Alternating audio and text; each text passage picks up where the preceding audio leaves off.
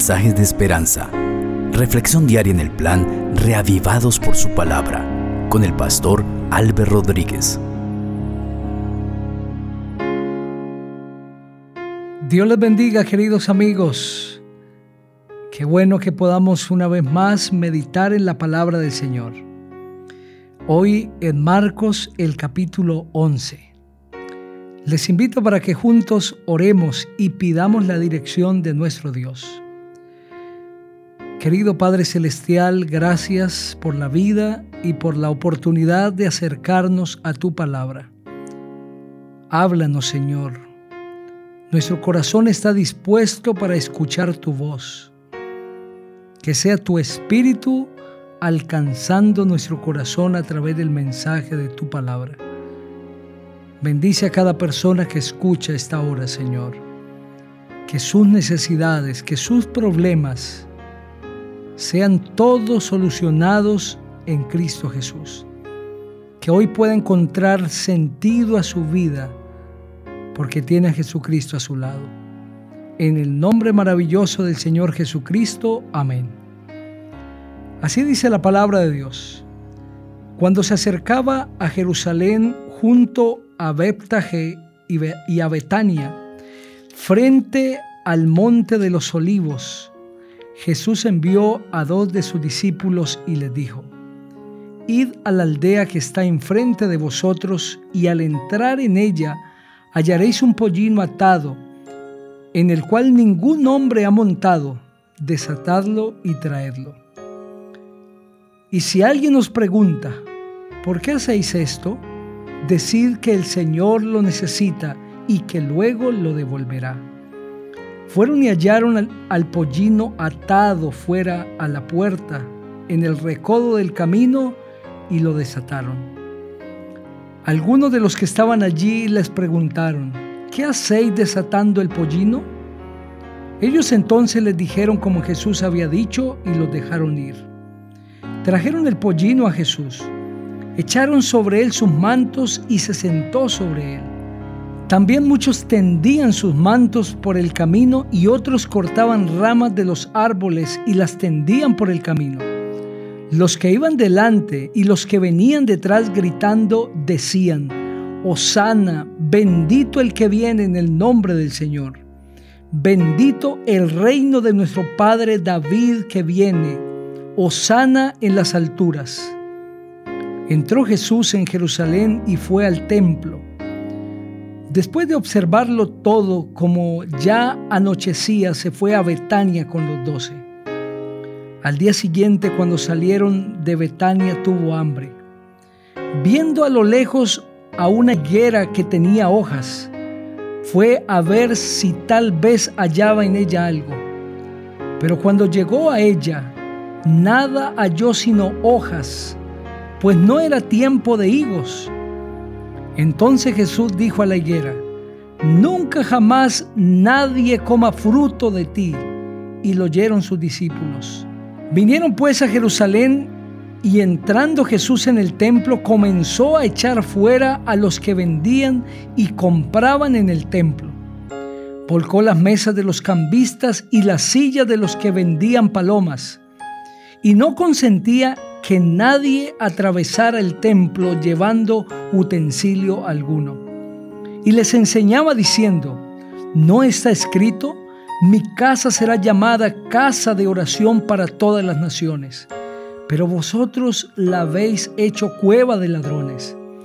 Lo oyeron los escribas y los principales sacerdotes y buscaban cómo matarlo porque le tenían miedo por cuanto todo el pueblo estaba admirado de su doctrina. Pero al llegar la noche Jesús salió de la ciudad. Por la mañana, al pasar junto a la higuera, vieron que se había secado desde la raíz. Entonces Pedro, acordándose, le dijo al maestro, Mira, la higuera que maldijiste se ha secado. Respondiendo Jesús les dijo, Tened fe en Dios de cierto digo que cualquiera que diga a este monte, quítate y arrójate en el mar, y no duda en su corazón, sino que cree que será hecho lo que dice, lo que diga le será hecho. Por cuanto os digo que todo lo que pidáis orando, creed que lo recibiréis y os vendrá. Y cuando estéis orando, perdonad si tenéis algo contra alguien, para que también vuestro Padre que está en los cielos os perdone a vosotros vuestras ofensas. Porque si vosotros no perdonáis, tampoco vuestro Padre que está en los cielos os perdonará vuestras ofensas. Volvieron entonces a Jerusalén y andando él por el templo, se le acercaron los principales sacerdotes, los escribas y los ancianos y le preguntaron, ¿con qué autoridad haces estas cosas? ¿Quién te dio autoridad para hacer estas cosas? Jesús respondiendo les dijo, os haré yo también una pregunta. Respondedme y os diré con qué autoridad hago estas cosas. ¿El bautismo de Juan era del cielo o de los hombres? Respondedme.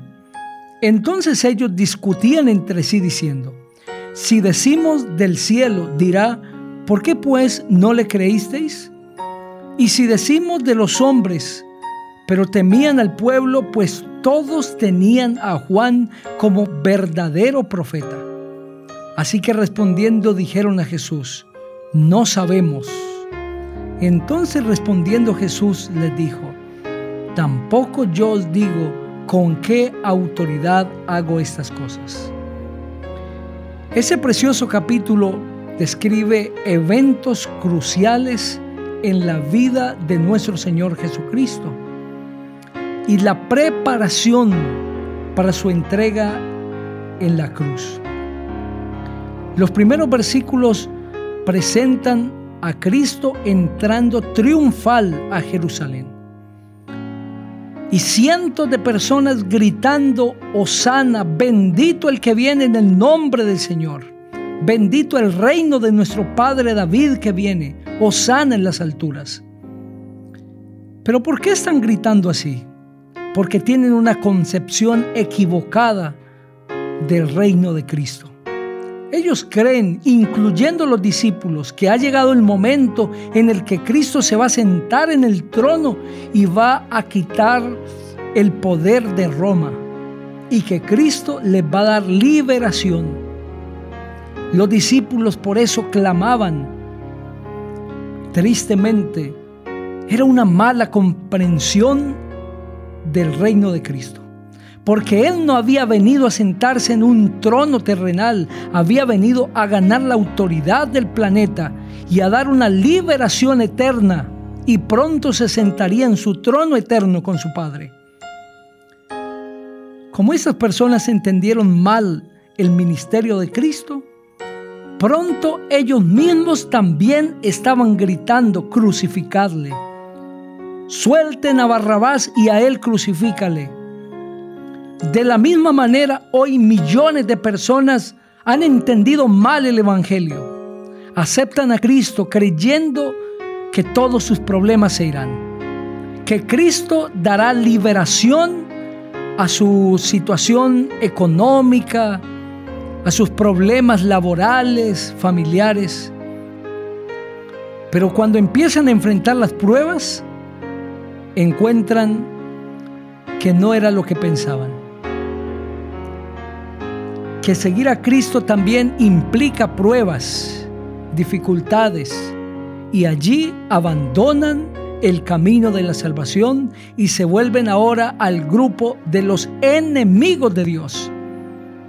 Seguir a Jesús es la vida más maravillosa. No hay otra vida más prometedora y extraordinaria en el mundo que seguir a Cristo. Sin embargo, tiene sacrificio pero tiene una recompensa eterna. En el versículo 12, y luego se vuelve a retomar en el versículo 20, aparece una historia muy interesante. Y fue la historia de la higuera que fue maldita. El Señor Jesucristo siente hambre y se acerca a esta higuera y no encuentra higos. Y al no hallar higos, la maldice. Sin embargo, el texto bíblico, el versículo 13 dice que no era tiempo de higos. Entonces, ¿por qué Jesús la maldijo? Pues tenía lecciones que aprender. Esto sucedió al día siguiente después de la entrada triunfal, es decir, el lunes, porque la entrada triunfal fue un primer día de la semana. Y ese lunes de mañana Cristo realizó un acto, no de enojo, no maldijo la higuera por enojo, sino por enseñar lecciones a sus discípulos y a todo el mundo. Aparentemente hay una contradicción entre Mateo y Marcos, porque Mateo registra que la higuera se secó instantáneamente, pero Marcos dice que fue 24 horas después que se verificó que la higuera estaba seca. ¿Cómo entender esto? Pues debemos comprender que Siguiendo un orden estrictamente cronológico, Marcos registra la purificación del templo entre la maldición de la higuera y el descubrimiento que la higuera se había secado. Es decir, habían pasado unas 24 horas. Sin embargo, Mateo frecuentemente usa un orden de temas y no cronológico. Presenta este evento en una sola unidad en un mismo episodio, sin mencionar que pasó este tiempo entre la maldición y la verificación. Esa es la manera como debemos entenderlo. Marcos es un apóstol que escribe citando los eventos cronológicamente, pero Mateo lo hace temáticamente. Es decir, para Mateo no es tan importante el tiempo, sino el evento mismo. Pero para Marco es muy importante el, tiempo. Por eso él presenta la, la purificación del templo entre la maldición y la verificación que la higuera está seca. Pero han pasado alrededor de 24 horas cuando se verifica. En el clima de Palestina, la primera cosecha de higos se daba entre junio y la última semana de septiembre. Ese incidente quizás ocurrió por el mes de abril. Por lo tanto, faltaban varias semanas para que se madurara la cosecha de higos. No era tiempo de higos. Pero lo insólito es que la higuera tiene una apariencia de higos, porque era una higuera frondosa. Los árboles de higuera se quedan sin hojas cuando están sin cosecha. Pero cuando empieza a brotar los higos, también pronto empiezan a brotar las hojas. De tal manera que un árbol frondoso pues espera que dentro de su follaje haya eh, higos. Sin embargo, esto no sucedió aquí. Esta higuera estaba frondosa, pero sin higos. Y aquí el Señor Jesucristo quería enseñar una lección. Dios no acepta la vida cristiana de solo apariencias. El Señor acepta una vida cristiana relación evangelio con hechos. Es decir, no solamente son las apariencias las que cuentan para Dios, sino es la práctica. Y el Señor creó esta higuera él mismo la hizo aparecer para dejarnos una lección. Dios no sanciona que sus hijos vivamos solamente de apariencias, sino que espera que podamos vivir un cristianismo legítimo. Vive hoy un cristianismo real para Cristo Jesús. Les invito para que juntos oremos. Padre, gracias por las lecciones maravillosas de este capítulo. Ayúdanos a ser cristianos legítimos, genuinos y no solamente un cristiano de nombre, de follaje, de apariencias, sino que podamos llevar frutos para el reino de los cielos. En el nombre del Señor Jesucristo, amén. Que Dios te bendiga en este día.